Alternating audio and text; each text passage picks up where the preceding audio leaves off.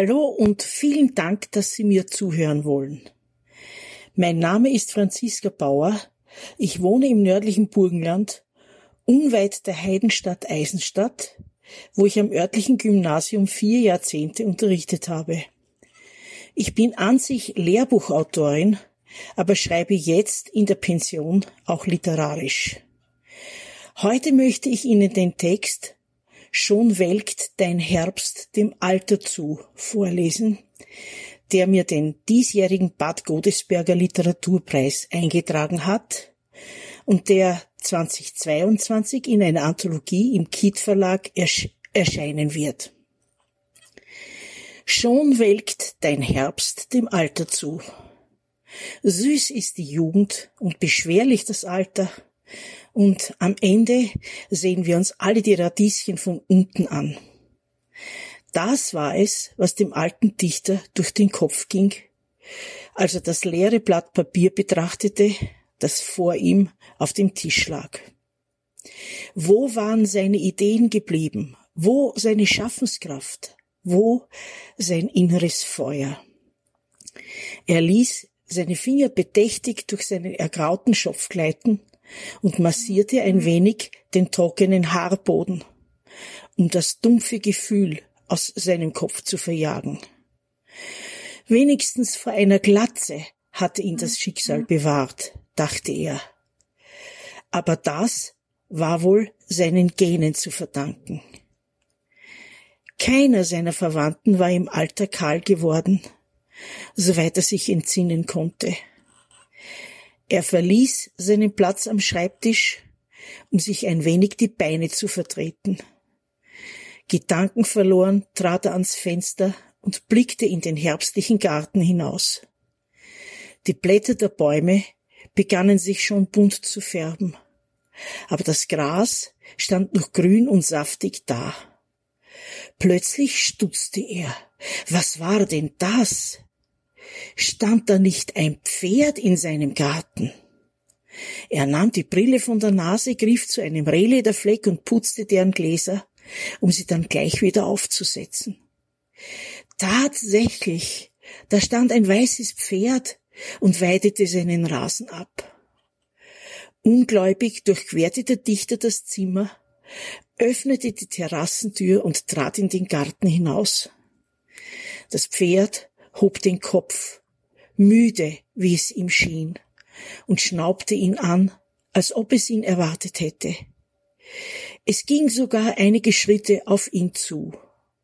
Er sah, dass das Pferd am linken Vorderhuf lahmte.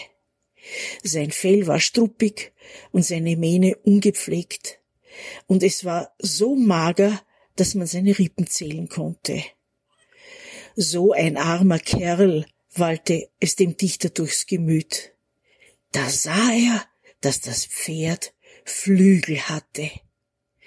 Einer der Flügel, der linke, herzseitige, hing traurig herunter. Pegasus, entfuhr es dem Dichter, und das Pferd antwortete ihm mit einem traurigen Wiehern. Eilig füllte der Dichter einen Kübel mit Wasser und gab dem geflügelten Pferd zu trinken. Der Pegasus trank dankbar und in großen Zügen. Der Dichter überlegte. Ein Tierarzt musste her. Stroh als Einstreu für den Gartenschuppen, der behelfsmäßig als Pferdestall dienen konnte. Und Heu, Hafer, Möhren und Äpfel und was Pferde sonst noch fraßen. Mit Nektar und Ambrosia konnte er ja wohl nicht dienen. Der Pegasus rieb seinen Kopf an des Dichters Schulter und fuhr dann fort, das Gras in dessen Garten abzuweiden. Unschwer zu erraten, dass er sehr hungrig war. Der Dichter rief einen ihm bekannten Bauern an und teilte ihm mit, dass ihm ein Pferd zugelaufen sei und er Einstreu und Pferdefutter brauche. Von den Flügeln erzählte er wohlweislich nichts. Ja, er warf dem Pegasus eine Decke über, damit man die Flügel nicht sah. Der Bauer kam prompt, half dem Dichter den Boden des Schuppens mit Stroh zu polstern, führte das vermeintliche Pferd in dessen neue Behausung und gab ihm Hafer und Möhren zu fressen. Wollen Sie ihm das Gnadenbrot geben? fragte der Bauer. Der Dichter nickte.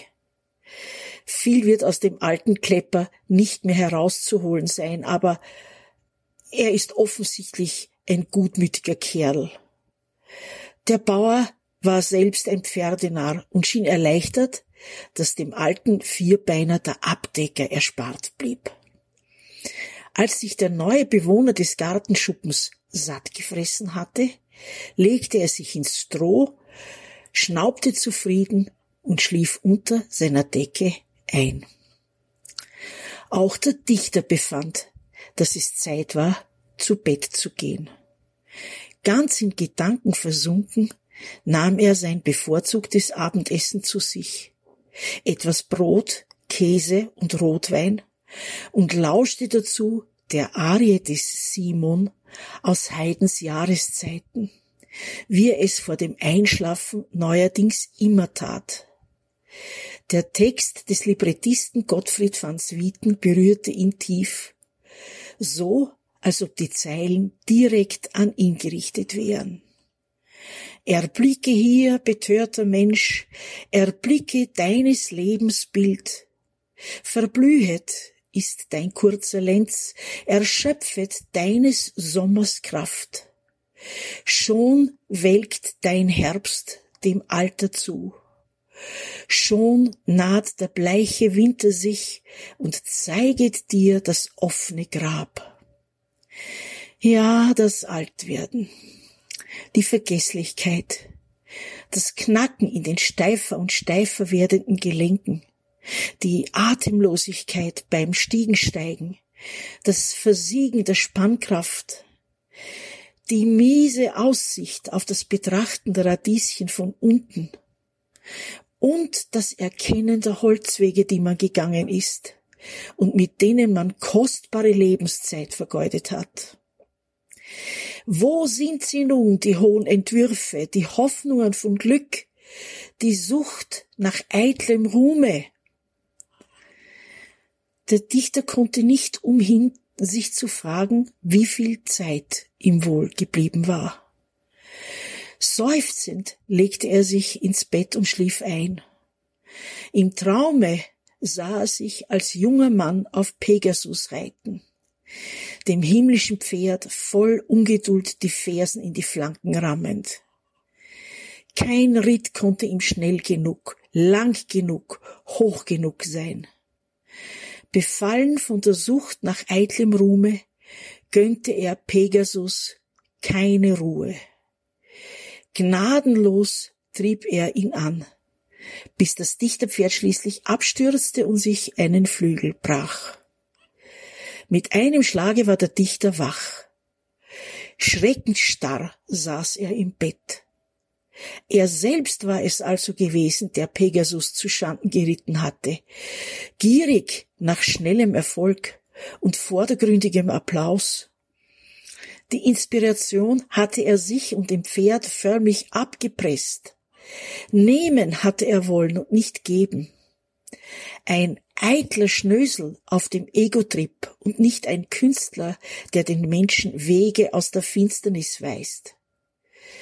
Wie hatte er sich so an Pegasus und seiner eigenen dichterischen Sendung vergehen können?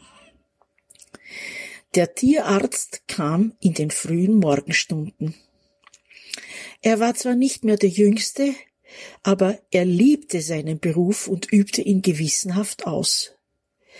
Der Dichter führte ihn in den Gartenschuppen und nahm mit gemischten Gefühlen die Decke vom Rücken des Pferdes, so dass man dessen Flügel sehen konnte. Der Tierarzt runzelte die Stirn und blies mit einem pfeifenden Geräusch die Atemluft durch die gespitzten Lippen. So etwas sieht man wohl nicht alle Tage, meinte der Dichter. Der Veterinär machte eine wegwerfende Handbewegung und antwortete Das nicht, aber ab und zu sieht man doch Vergleichbares. und während er vorsichtig den herabhängenden Flügel des Pferdes abtastete, begann er zu erzählen. Einer meiner Patienten war ein in die Jahre gekommener Satyr mit Leberproblemen, der einem Winzer zugelaufen war. Ich musste Sonnenbrillen tragen, wenn ich seine Klauen pflegte. Sonst hätte er mich hypnotisiert. Obwohl der Satyr seinem Winzer lästerliche Schmähreden an den Kopf warf, wenn ihm das Essen nicht schmeckte, war der Winzer gut mit ihm bedient, denn wenn der Satyr einen Weinstock berührte, trug dieser Trauben, aus denen mit Sicherheit preisgekrönte Weine wurden. Der Dichter staunte. Auch wenn das jemanden, der selbst einen Pegasus im Schuppen stehen hatte, eigentlich nicht zustand. Oder der Matrose, der von einer seiner Seefahrten eine Nixe mitgenommen hat, die er heiß liebt. Sie wohnt im Sommer im Swimmingpool und im Winter im Jacuzzi, den er für sie hat einbauen lassen. Ist heute noch meine zufriedene Patientin. Der Dichter sah den Veterinär mit offenem Mund an. Kein Seemannsgarn, sondern die reine Wahrheit, fuhr der Tierarzt fort. Eine Zwergsphinx hatte ich auch.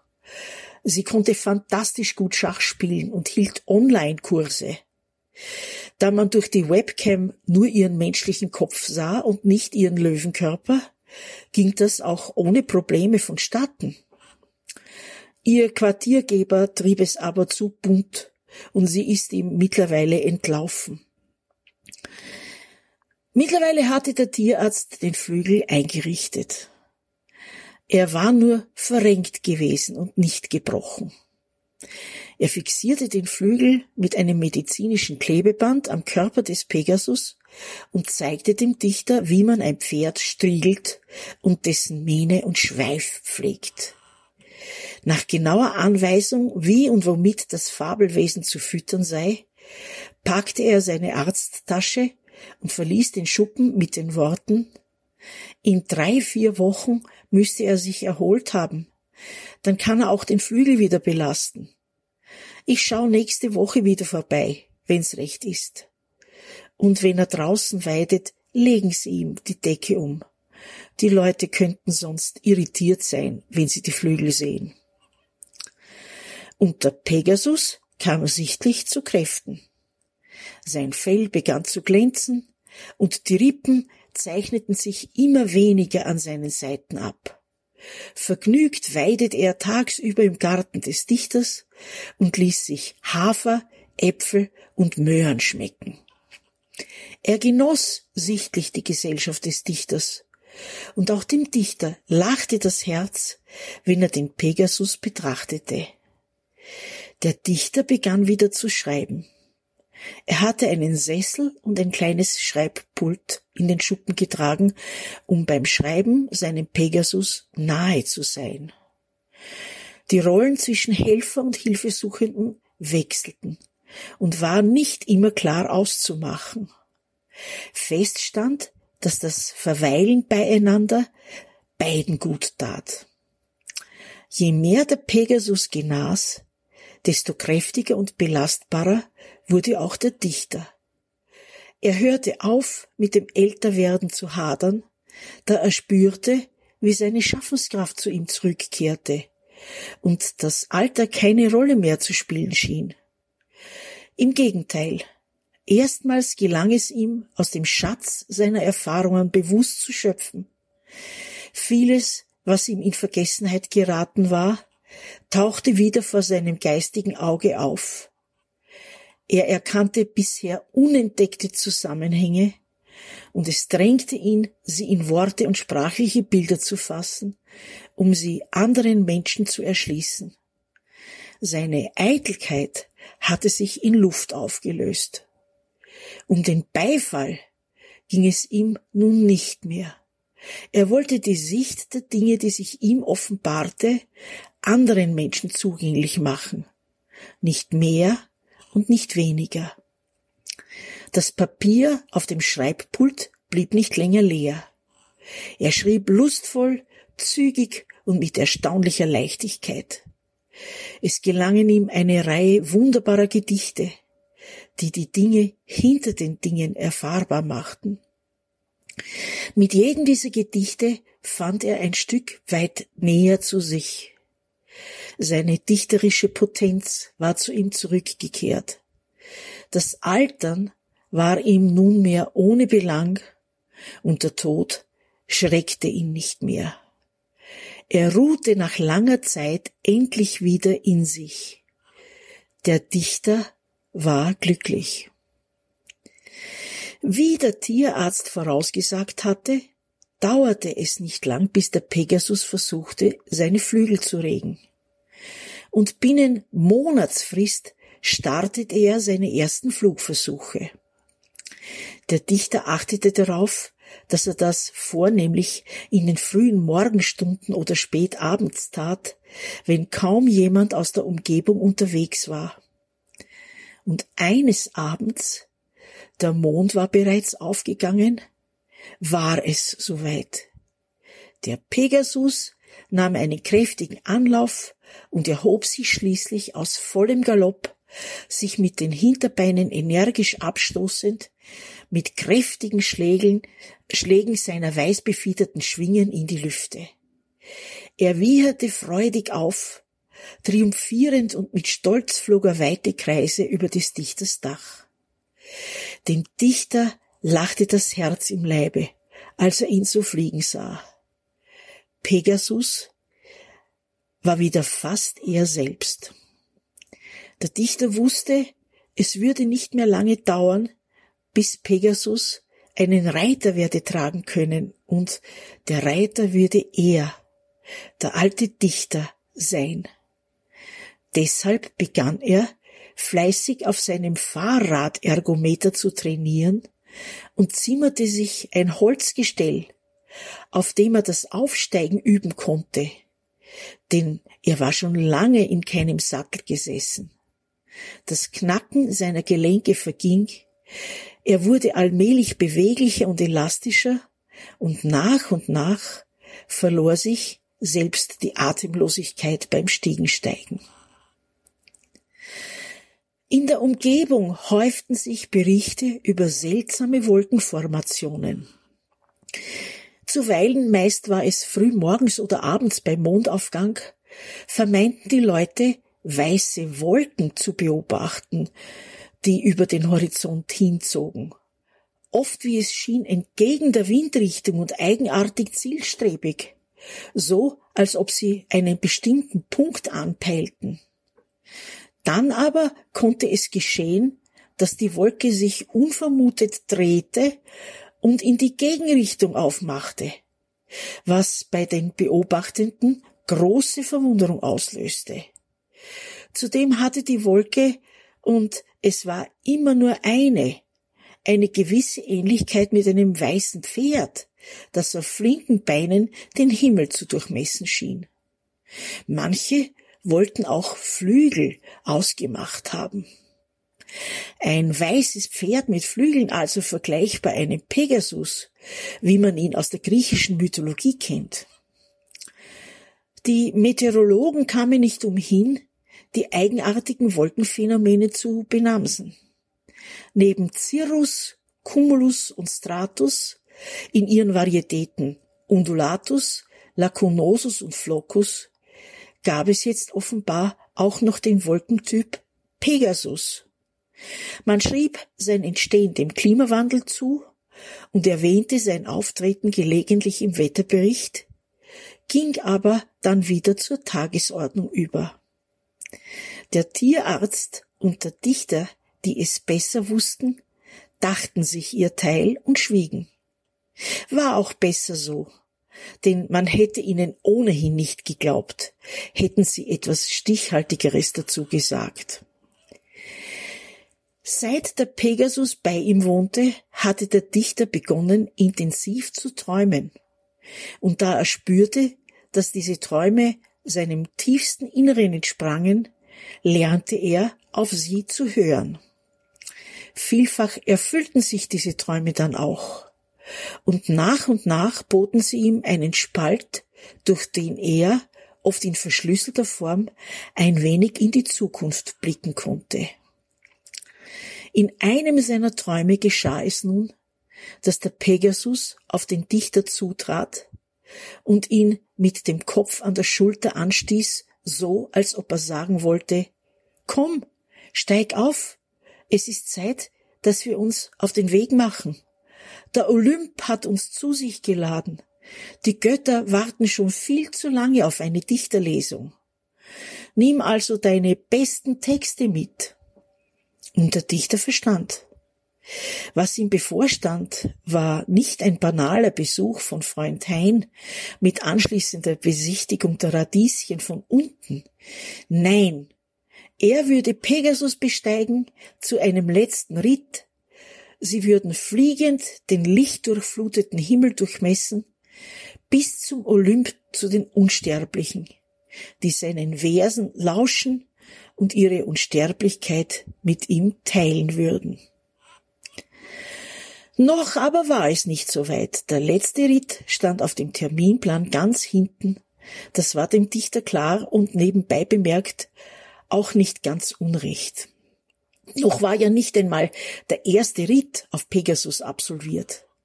Aber er würde kommen, der Tag des ersten Ausrittes, und der Dichter sah ihm mit Spannung entgegen.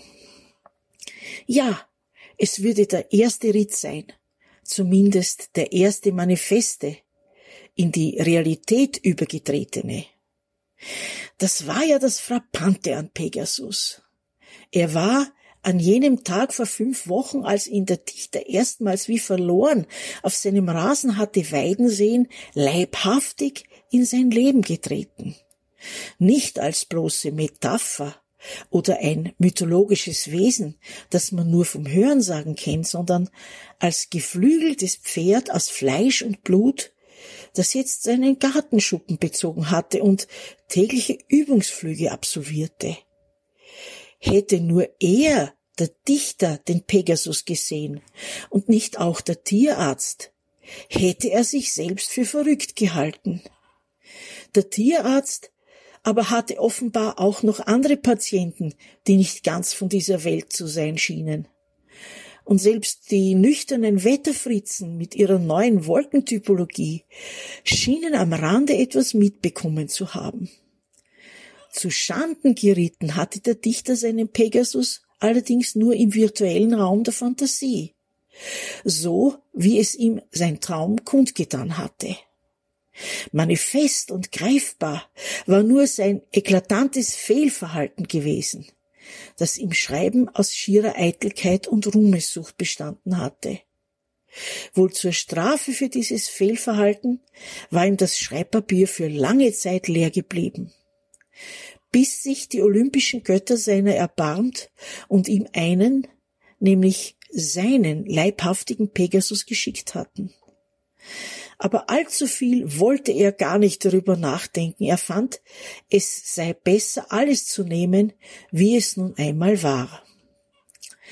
Da spürte der Dichter, wie ihn sein Pegasus anschnaubte und ihm zärtlich seinen Pferdeatem ins Genick blies. Er schüttelte unternehmungslustig die Mähne und kniete mit eingeknickten Vorderbeinen vor ihm nieder, damit er, der Dichter, leichter aufsteigen konnte. Ohne zu zögern erkletterte der Dichter den Pferderücken und hielt sich an der Mähne fest. Pegasus rappelte sich zurecht, der Dichter hielt seine Beine so, dass er den Flügeln seines Pegasus nicht störend in die Quere kam, und schon galoppierte Pegasus los, um sich den nötigen Schwung für den Startvorgang zu holen. Und schwups hob er sich mit weit ausladenden Flügelschlägen ins Farbenspiel des Sonnenuntergangs. Sie flogen. Sie flogen. Menschheitstraum, Kindheitstraum, das Ding der Unmöglichkeit schlechthin war wahr geworden. Heißt es nicht, alles was Flügel hat, fliegt? Und Pegasus hatte ja Flügel, und Pegasus flog und trug ihn, den Dichter, auf seinem Rücken. So schnell flog Pegasus, dass dem vor Glück atemlosen Dichter der Wind um die Ohren pfiff und sein Silberhaar im Luftstrom flatterte. Höher und höher stiegen sie auf. Die abendliche Herbstlandschaft bereitete sich unter ihnen wie ein bunter Teppich. Golden leuchtete das Laub der Weingärten, die kurz vor der Lese standen, zu ihnen herauf. Silbergrau schlängelte sich unter ihnen die Asphaltbänder der Straßen. Wie Bauklötzchen standen die Häuser des Dorfes in Reih und Glied nebeneinander. Krächzend flog ein Schwarm Saatkrähen an ihnen vorbei, offenbar erstaunt darüber, dass sich ein fliegendes Pferd mit ihnen den Luftraum teilte. Dem Dichter lachte das Herz im Leibe, und er konnte nicht umhin, einige Male laut aufzujauchzen. Ins Orangerot des Sonnenunterganges ragten blaugrau die Gipfel der nahegelegenen Bergkette. Der Tag war am Dahinschmelzen und wich mehr und mehr einem sanften Dämmerlicht. Als die Sonne unter dem Horizont verschwand, begannen die Straßenlaternen nach und nach sich in funkelnde Lichterketten zu verwandeln, die zu ihnen heraufleuchteten. Pegasus schnaubte, als ob er fragen wolle, wie es dem Dichter ginge. Der Dichter hätte gerne seinen Hals getätschelt, aber er wagte es nicht, die Mähne loszulassen, an der er sich festhielt. Deshalb beschränkte er sich darauf, dem Götterpferd beruhigend zuzusprechen. Es wurde dunkler und dunkler, und die Sichel des zunehmenden Mondes tauchte die Erde in ein fahles Licht. Die Lichtinseln der Siedlungen und Städte leuchteten zu ihnen herauf, so hell, dass man die Sterne kaum sehen konnte. Pegasus schickte sich an, einen weiten Bogen zu fliegen und den Rundflug zu beenden. Die Schönheit des Planeten breitete sich unter ihnen in all ihrer Einzigartigkeit und Kostbarkeit, und der Dichter sog sie auf mit allen seinen Sinnen. Diesen Planeten galt es zu bewahren. Untertan hatten sich die Menschen die Erde ja schon hinlänglich gemacht, so rigoros, dass sie drauf und dran waren, sie und mit ihr ihren eigenen Lebensraum zu zerstören. Dieser Torheit galt es, Einhalt zu gebieten. Dagegen wollte er anschreiben. Das wollte er durch seine Bücher fassbar machen. Inbrünstig hoffte er, dass ihm dies gelänge, gleichzeitig befürchtend, dass es noch etliche Ausritte auf Pegasus bedürfen würde, um ihn dazu zu befähigen. Pegasus hatte seinen Rundflug fast beendet und schickte sich an, zur Landung anzusetzen. Nun erkannte auch der Dichter die Solarpaneele am Dach seines Hauses, die das Mondlicht reflektierten. Zielstrebig näherte sich Pegasus dem Rasenstück vor dem Gartenschuppen und setzte präzise zur Landung an. Ein letztes weites Ausbreiten seiner Schwingen um den Schwung des Anflugs zu bremsen, und schon setzte er auf, die Beine entschlossen in den Boden stemmend. Wieder bog er die Vorderbeine ab, diesmal um dem Dichter das Absteigen zu erleichtern. Steifgliedrig kroch der Dichter vom Rücken des Götterpferdes und tätschelte dankbar dessen Hals. Er führte Pegasus in den Gartenschuppen, drängte ihn und gab ihm zu fressen, wie einem stinknormalen Gaul. Als sich Pegasus satt gefressen und satt getrunken hatte, legte er sich ins Stroh und der Dichter breitete eine wärmende Decke über ihn. Bald war Pegasus eingeschlafen und der Dichter verließ leise den Gartenschuppen. Der Garten lag da in nächtlicher Stille, die nur vom Zirpen einer vereinzelten Grille belebt wurde. Der Dichter betrat sein Haus, setzte sich an den Schreibtisch und hub unverzüglich zu schreiben. Ich danke für Ihre Aufmerksamkeit.